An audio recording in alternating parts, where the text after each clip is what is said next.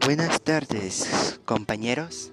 Hoy les hablaremos sobre un tema no tan recurrente en la vida diaria.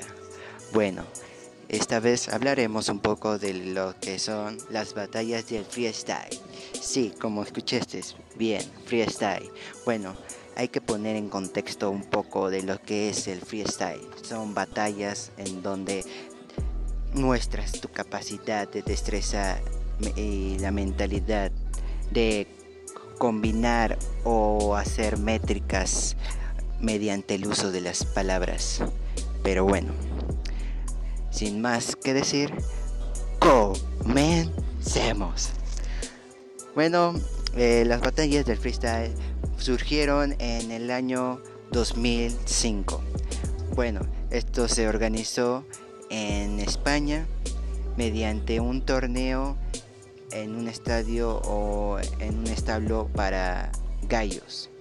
Pero en esta vez lo hicieron diferente. Lo hicieron mediante rimas. Rimas donde tú te sacas lo que sea, pero que tenga coherencia. Pero bueno, ¿qué, qué es solo rimar? No, es poner toda la inteligencia que tengas más la base para acompañar y tener ritmo a la hora de improvisar. ¿Qué se necesita para improvisar?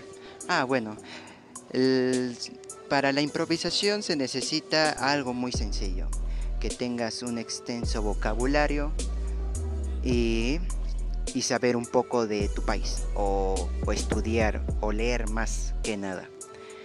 Y pues es muy sencillo, solamente es cuestión de práctica.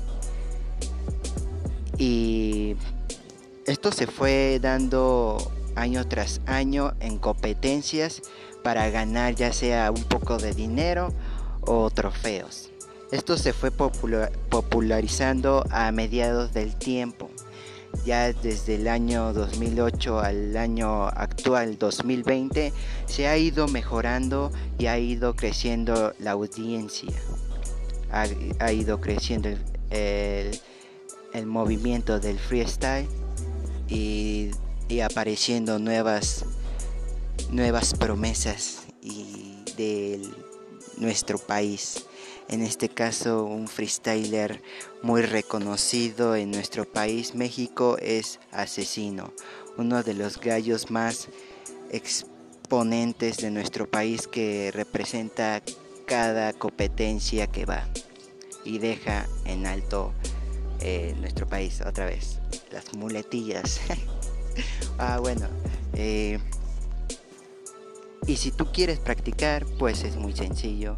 Solamente coloca una base y di cosas que rimen. Por eso también es importante investigar un poco de los versos, leer y practicarlo. Bueno, sin más que decir, esto es todo y nos vemos en un próximo video. En un próximo podcast. Adiós.